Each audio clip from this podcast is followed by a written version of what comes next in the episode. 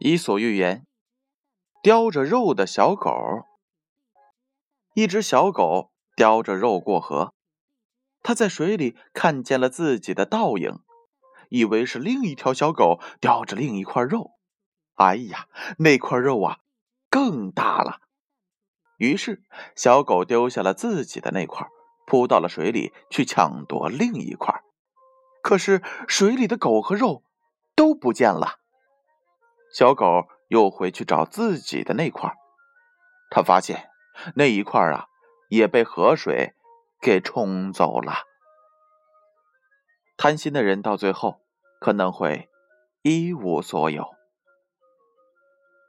故事八点半，建勋叔叔与你每晚相伴。